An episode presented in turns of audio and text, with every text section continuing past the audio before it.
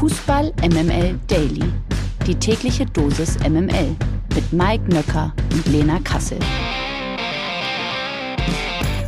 Meine Lieben, guten Morgen. Heute ist Montag, der 21. März. Das hier ist Fußball MML Daily und ich sage Hallo Lena. Guten Morgen, Mike. Wie geht's dir? Mir geht's blendend. Ich bin Spitzenreiter der zweiten Liga und äh, ansonsten von oben betrachtet sieht das alles ganz gut aus hier. Wie geht's dir denn? Ich bin noch ein bisschen geplättet von diesem Wochenende. Was haben wir denn da alles gesehen? Ja, ein Becherwurf, äh, Fothering Party in Berlin, dann ähm, Anfang im Sportstudio, Windhorst bei Bild. Also es ist Wahnsinn. Die Bundesliga lebt, würde ich sagen. Und das alles kommt jetzt im Daily und wir starten jeden Montag natürlich hiermit. 100% Lena. Guten Morgen, Mike, und Happy Monday. Präsentiert von Lena Kassel. Ich sag mal, zu 99% feiern wir doch die Rückkehr der Zuschauer in den Stadien. Millantor war fast ausverkauft, war großartig wieder mit 27.000. Gestern in Köln richtig Alarm in der Hütte. Sowohl Ultra vom BVB war zurück, die sich ja gleich mit Pyro wieder gemeldet haben, als auch Köln natürlich sensationelle Stimmung. Wie hast du es erlebt? Ja, genauso wie du. Also lange Zeit gab es ja dieses Eventpublikum, äh, was irgendwie notgedrungen in die Stadien kehrte. Jetzt sind die Ultras wieder da. Sie haben sich ja lange gewehrt, im äh, Stadion Platz zu nehmen, weil die personenbezogenen Daten eben erhoben wurde, meist 2G war oder 2G plus. Ähm, das wird jetzt alles gelockert und damit sind die Ultras auch wieder auf der Tribüne und das macht sich bemerkbar, das macht sich fühlbar und dementsprechend ist jetzt eine Zutat in dieser Suppe wieder vorhanden, die ganz lange gefehlt hat und die ja so essentiell für diesen Fußball ist, nämlich die Fans. Nach der Länderspielpause geht's ja äh, tatsächlich dann ohne Schutzmaßnahmen weiter, also keine Masken mehr, was sowieso ein bisschen weird ist, wenn man mit Masken im Stadion, also draußen stehen muss. Es gibt auch keine 2G-Regelung mehr, also alles dann tatsächlich wieder beim Alten. Bin sehr gespannt. Auf eines hoffen wir dann nicht, auf äh, Idioten, wie zum Beispiel in Bochum. Ich kenne das ja als Fan vom FC St. Pauli ganz gut. Ist ja auch schon mal passiert, witzigerweise auch beim Stande von 2 zu 0. In diesem Fall im Spiel gegen Gladbach hat es Linienrichter Christian Gittelmann in der 69. Minute erwischt. Ja, es ist total ärgerlich, dass gerade dann an diesem Wochenende, wo die Stadien sich wieder füllen dürfen, so etwas passiert. Und das war ja auch so ein bisschen die Tonalität dann der Bochumer danach. Ähm, ich will jetzt den Wortlaut nicht nochmal wiederholen, aber ich glaube, es fielen Worte wie Idiot und Dummheit und total ärgerlich. Hast und du doch jetzt wiederholt vollkommen zu Recht. Man darf es in diesem Sinne, man darf es in diesem Sinne auch wiederholen, weil es ist natürlich vollkommen, vollkommen berechtigt, dann diese Begriffe äh, zu verwenden. Und das Paradox oder das Kuriose an dieser Geschichte ist ja, dass das erstmal, so wie du schon erwähnt hattest, das Problem der Becherwürfe ja nicht neu ist. Und genau deshalb hat der VfL Bochum vor dem Spiel ein Videoclip zu genau diesem Thema produziert und diesen 25.000 Zuschauern auch abgespielt, wo der Kapitän Anthony Lucia eben sagt, das Bier sei nicht zum Werfen, sondern zum Trinken. Das war im Zuge einer Sponsorenmaßnahme und dass dann genau das passiert, wovor Anthony, Anthony Lucia äh, vor dem Spiel noch gewarnt hat oder darauf aufmerksam gemacht hat, ist total grotesk, aber natürlich äh, also vollkommen richtige Entscheidung, dieses Spiel abzubrechen. Ich glaube, das müssen wir einfach mal festhalten, oder Mike? Ja klar. Also äh, steht ja auch so in den Regeln, wenn ein offizieller, also ein Linienrichter in diesem Fall für einen Schiedsrichter oder den vierten Offiziellen würde das auch gelten, getroffen wird, zumal er ja auch kurz zu Boden ging. Das war beim FC St. Pauli auch äh, eben der entscheidende Fakt. Äh, muss dieses Spiel abgebrochen werden und wird sicherlich dann auch nochmal ähm, ich glaube, wie war es bei St. Pauli? Die mussten das nächste Heimspiel oder das Heimspiel in der nächsten Saison auf jeden Fall ein Heimspiel äh, in einem bestimmten äh, Umkreis entfernt von St. Pauli austragen. Man 50 ist, ich, Kilometer genau, außerhalb man ist, ich, von Hamburg. Ja. Man ist, glaube ich, damals nach Lübeck gegangen, um das erste Heimspiel auszutragen. Also das ist sicherlich etwas, was ähm, dann dementsprechend wohl auch den VfL Bochum treffen wird. Dass es aber auch schöne Geschichten im Zusammenhang mit Fans geben kann. Das hat dieses Wochenende auch gezeigt, nämlich in Stuttgart. Oh, da ging es schwerst ab. Da hat also großartiges Spiel, großartige Stimmung. Äh, Stuttgart mhm. lag zweimal hinten und gewinnt dennoch. Es war äh, es war nicht die Stuttgarter Vasen, es war äh, die der Stuttgarter Wahnsinn quasi. ja, schön, schön, Mike. Hat dir gefallen? Äh, Hat mir gefallen. Ja. Doch, bist jetzt schon in erstaunlicher Frühform in dieser Woche. Ja. Gratulation, Gratulation dazu. Dankeschön, Dankeschön. Ähm, möchte, möchte das bestätigen, was du gerade gesagt hast, mit Wahnsinn, mit den Worten von Pellegrino Matarazzo nach dem Spiel. Er hat gesagt, man hat gesehen, dass die Mannschaft lebt, wir das unbedingt wollten. Das war sehr emotional, das 3 zu 2. Die Fans waren unfassbar unterstützend und ein Faktor, warum wir das Spiel drehen konnten. Und ähm, Stuttgart jetzt drei Spiele in Folge ungeschlagen haben die Abstiegsränge verlassen, sind auf Platz 14. Der äh, FC Augsburg rutscht auf den 15. Rang. Und wenn man sich auch nochmal die Statistiken zu dem Spiel angeschaut hat, äh, VfB Stuttgart, glaube ich, 24 Torschüsse. Sie haben ein extremes Interesse daran, mit Ball richtig guten Fußball zu spielen. Eine junge, wilde Truppe mit richtig guten Kickern. Diese Mannschaft gehört in die Bundesliga. Dieser Mut, so zu spielen mit so einer jungen Mannschaft, gehört in die Bundesliga. Pellegrino Matarazzo gehört in die Bundesliga. Und dementsprechend hoffe ich einfach, dass es so weitergeht. Denn wenn eine Mannschaft den Ligaverbleib verdient hat, mit so viel Courage, mit den Fans im Rücken, dann eben der VfB Stuttgart. Absolut. Spielen auf jeden Fall den schönsten und attraktivsten Fußball gegen den Abstieg. Insofern schon da natürlich Daumen gedrückt in Richtung VfB, dass das klappt. Und ich weiß gar nicht, wo man anfangen soll, wenn man über Hertha redet. Über FaceTime, über Fotheringham, über. Ist dir immer aufgefallen, wie viel Report, also wie, wie wirklich liebevoll und äh, geradezu enthusiastisch Kommentatoren Mark Fotheringham gesagt haben. Also das alleine der, ist, glaube ich, der, der meistgenannte Name an diesem Wochenende. Da hast du vollkommen recht und es ist vollkommen zu Recht so, denn ihr erinnert euch vielleicht, ich habe euch hier im Daily auch schon gesagt, ihr solltet euch den Namen Mark Fotheringham merken. Denn ich habe ihn ja schon in der letzten Trainingswoche erlebt, konnte also schon erahnen, was der für ein Feuer hat. Und jetzt durfte es die breite Öffentlichkeit live und in Farbe im Olympiastadion sehen. Und er ist ein Riesenfaktor. Er ist ein Riesenfaktor. Er ist vor allen Dingen ein weicher Faktor, denn er greift die Mannschaft eben da an, wo sie eventuell Probleme hatte in den in, in weiten Phasen dieser Saison, nämlich an ihrem Stolz, an der Emotionalität. Er bedient genau diese Attribute, die dieser Mannschaft sehr lange gefehlt ähm, haben und ich musste irgendwie so ein bisschen an Steffen Baumgart denken, nicht nur für eine Attitude, sondern auch, weil Steffen Baumgart vor der Saison ähm, ein, eine Mannschaft übernommen hat, die gegen den Abstieg gespielt hat, die in der Relegation war. Die Mannschaft ist ein und dieselbe geblieben in dieser Saison und er hat sie wach geküsst und zwar mit seiner Art und Weise, wie er diese Mannschaft gecoacht hat. Er hat nicht das Rad neu erfunden, sondern er hat sie angepackt und wach geküsst und äh, Fotheringham hat das ähnlich ähnlich gemacht, einfach mit seiner Art und Weise, wie er ist. Großer 3 zu 0 Sieg auf jeden Fall wichtiger, natürlich umso mehr. Die Hertha damit den äh, direkten Abstiegsplatz wieder verlassen und getauscht. Und da muss ich sagen, war ich äh, komischerweise selber überrascht, als ich es gesehen habe, weil Arminia Bielefeld jetzt 17. ist und sich mehr oder weniger da so reingeschlichen hat. Man dachte schon, das Ding ist fast schon durch und jetzt stecken sie wieder mittendrin. Was ist los bei Arminia? Ja, haben fünf der letzten sechs Spiele verloren, äh, sind eigentlich sehr gut in diese Rückrunde gestartet. Ich glaube, da haben wir auch schon mal äh, drüber gesprochen mit Patrick Wimmer, Masaya Okugawa, sehr viel spielerische Kultur bekommen. Die haben phasenweise mit Rabona Assist gespielt und haben richtig, richtig Spaß gemacht. Jetzt sind sie seit dem ersten, seit, äh, das erste Mal seit dem 18. Spieltag wieder auf einem direkten Abstiegsplatz.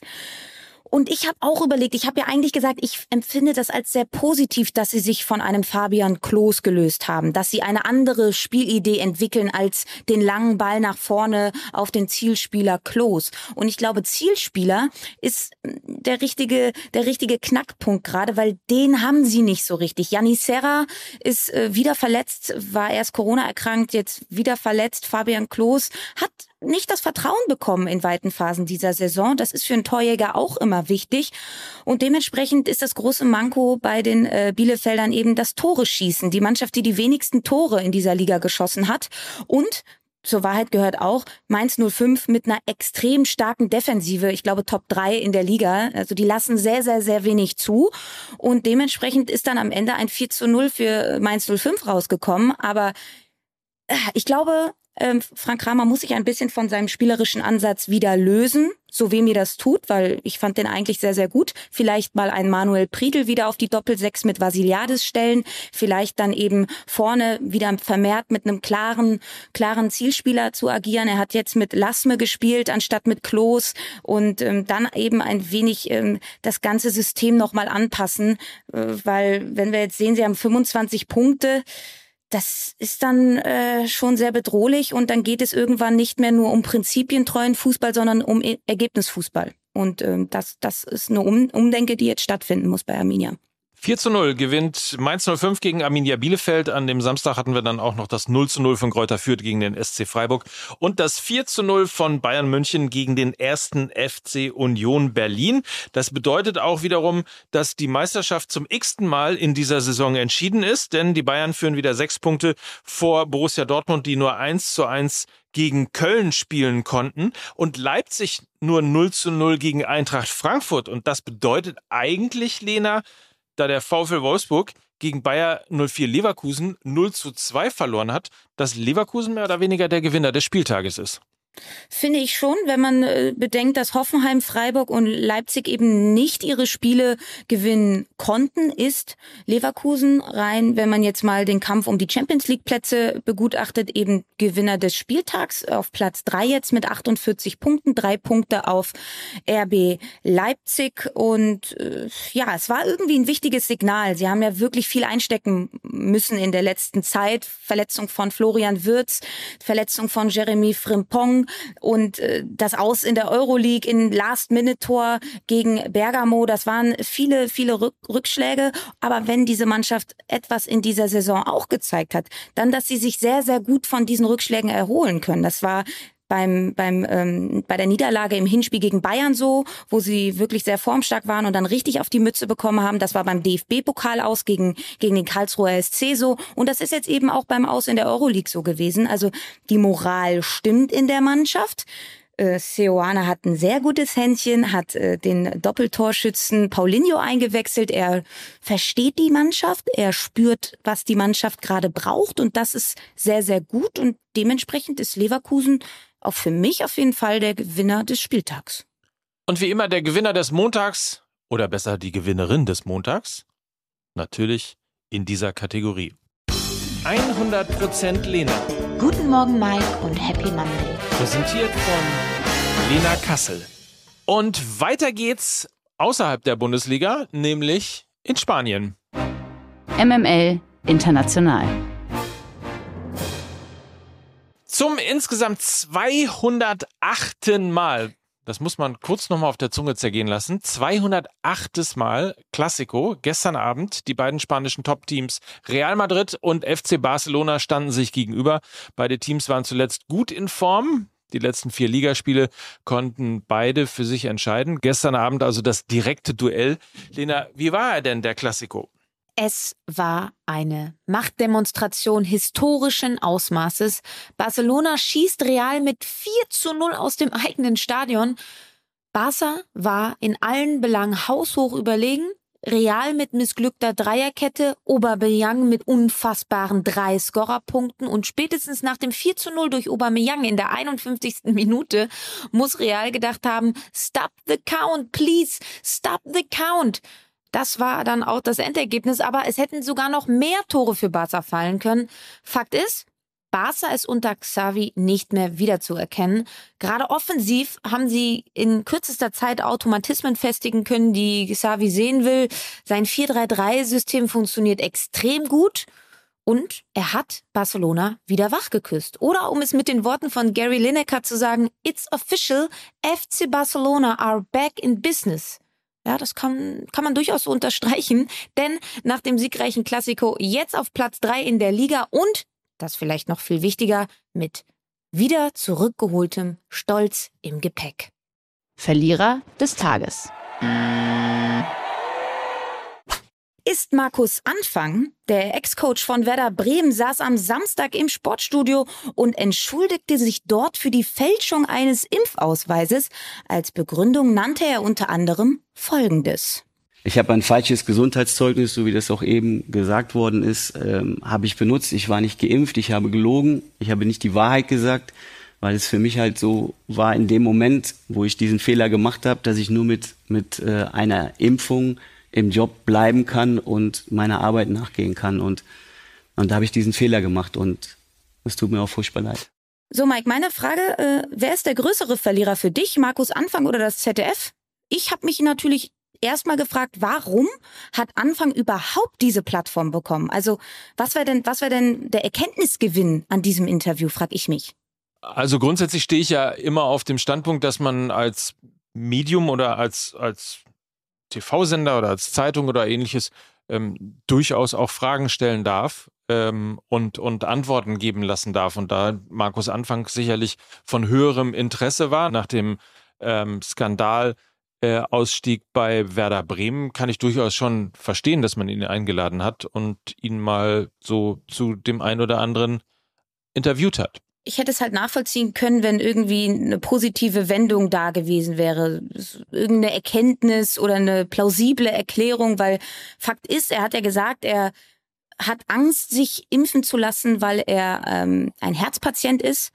Daraufhin hat ja Sven Voss auch nochmal gesagt, er wäre selber ein Her Herzpatient. Ja, auch er ähm, hat das äh, durchlitten und hat dann eben ihm auch nochmal ähm, ja, zugesprochen, wie das denn so war, wie, wie sein Arzt das ihm dann vermittelt hat und dass er sich doch unbedingt impfen lassen sollte. Fakt ist auch, dass eine Corona-Infektion eben äh, auch eine Herzmuskelentzündung hervorrufen kann und das sogar sehr, sehr, sehr wahrscheinlich ist, viel wahrscheinlicher als äh, nach einer Impfung. Das nur mal, das sind Fakten, ja. Mhm. Und ähm, dass er dann immer noch mit dieser Angst hantiert, die ist meistens ja irrational, die können wir alle gar nicht bewerten. Das ist auch alles in Ordnung.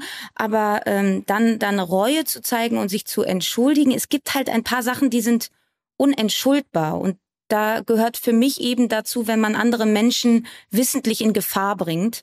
Und ähm, er hätte, er hätte ja seine Angst sagen können, zum Verein gehen können, das ist, das ist das Problem, das ist meine Angst. Dann hätte mhm. man eventuell darüber reden können. Das hat er alles nicht gemacht. Er hat gelogen auch äh, weil er eben nicht mit den Konsequenzen leben wollte. Weil mhm. kann ja sein, dass Werder Bremen dann gesagt hätte, nee, das äh, unterstützen wir nicht, das können wir nicht machen. Und das war, da war ihm sein eigener Arsch, so will ich es mal sagen, wichtiger als die Gesundheit seiner Mitmenschen. Und das ist für mich persönlich nicht entschuldbar. Das kann ich, kann ich verstehen. Ich glaube, bei Markus Anfang äh, ist ja auch noch diese tra traumatische Erfahrung, als er damals, glaube ich, noch Trainer beim 1. FC Köln gewesen ist, hat sein mhm. Vater im Stadion einen Herzinfarkt bekommen. Also da weiß man eben auch nicht, inwieweit sich das sozusagen auch eingebrannt hat in die Erinnerung eines selbst. Äh, aber ich bin da voll bei dir. Also ich glaube, dass man in der Tat erstens die Dinge offenlegen muss und natürlich keine Pässe und ähnliches fälschen darf. Ähm, insofern ist er auch, das ist eine Straftat, er ist zu Recht bestraft worden dafür. Ähm, und ich bin aber trotzdem, bleibe aber trotzdem der Meinung, also ich halte die Art und Weise, wie er darüber denkt, auch für falsch, bin aber trotzdem der Meinung, ähm, dass man ihn trotzdem schon auch fragen darf und dass er trotzdem schon auch eben damit ins Fernsehen äh, gehen darf, weil nur weil er eine andere Meinung hat als wir, ähm, heißt es ja noch nicht, dass man ihm letztlich den Mund verbieten äh, muss und äh, sollte deswegen. Also insofern bin ich beim ZDF bin ich nicht bei dir, Insgesamt halte ich natürlich aber auch ähm, die Überlegung für komplett falsch und äh, insbesondere jetzt, wo es auch unterschiedliche ähm, Formen der Impfung gibt, unterschiedliche Art und Weisen, ähm, ist das, glaube ich, einfach auch schlecht aufgeklärt. Mixed Zone. Mourinho doing Mourinho things. Vor dem Römer Stadtderby antwortete der Coach der AS Rom auf seine Art auf die Kritik des ehemaligen Lazio und AS Trainers Sedeng Seman.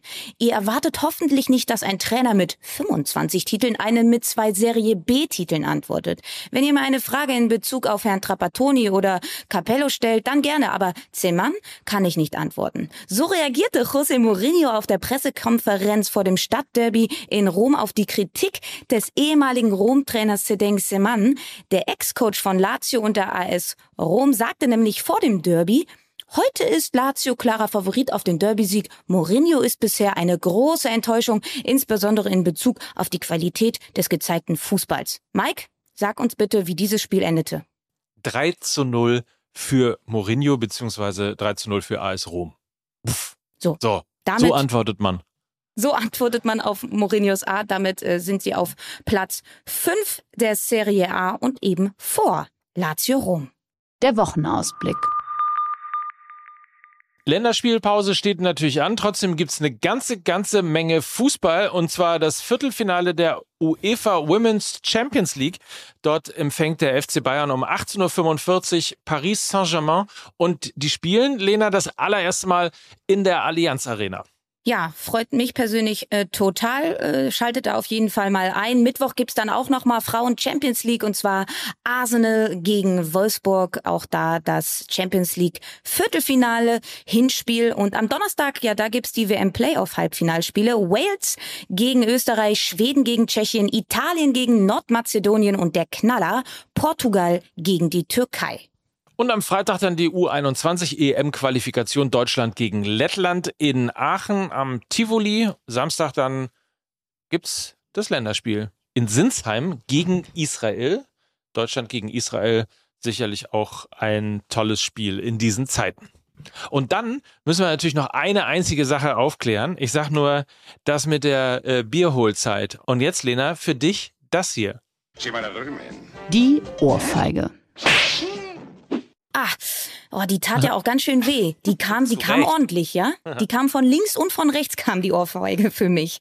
Ich möchte ganz kurz nochmal sagen, Lena hat äh, im, am Freitag gesagt, dass die beste Zeit im Stadion Bier zu holen, weil jeder kennt das ja, dass man äh, ein Bier holt und dann fällt währenddessen ein Tor. Das soll statistisch gemessen nicht in Gefahr sein zwischen der ersten und der fünften Minute, zwischen der 31. und der 40. sowie zwischen der 45. und der 50. Minute.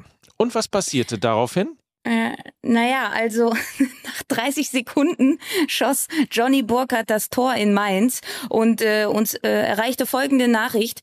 Wenn Lenas These zwecks Bierholen im Stadion nach 30 Sekunden schon widerlegt ist, MMLL-Fluch ist jetzt wirklich, also Lena ist jetzt wirklich ein Teil von euch. Du bist angekommen. so, ich sehr gut. vollkommen angekommen. Wir sagen natürlich, es ist Statistik. Das bedeutet natürlich nicht, dass es nicht passiert, aber wir schenken uns das. Ich sage einfach nur, herzlich willkommen, Lena, bei MML. Welcome in being in touch with the MML-Fluch. Dein Fußball-Dasein als Experte wird sich jetzt ändern. Ach, vielen Dank. Ich nehme das gerne in Kauf. Ich habe ja immer so viel Spaß hier und äh, so auch heute, Mike. Das war schön. Morgen hören wir uns wieder. Bis dann, habt eine schöne Zeit und freut euch auf die neue Folge Fußball MML, die morgen aufgenommen wird. Also noch nicht heute, sondern morgen erst. Das heißt, uns beide gibt es noch mal früher, vor der neuen Folge quasi. Mike Nöcker. Und Lena Kassel für Fußball MML. Tschüss. Tschüss. Dieser Podcast wird produziert von Podstars bei OMR.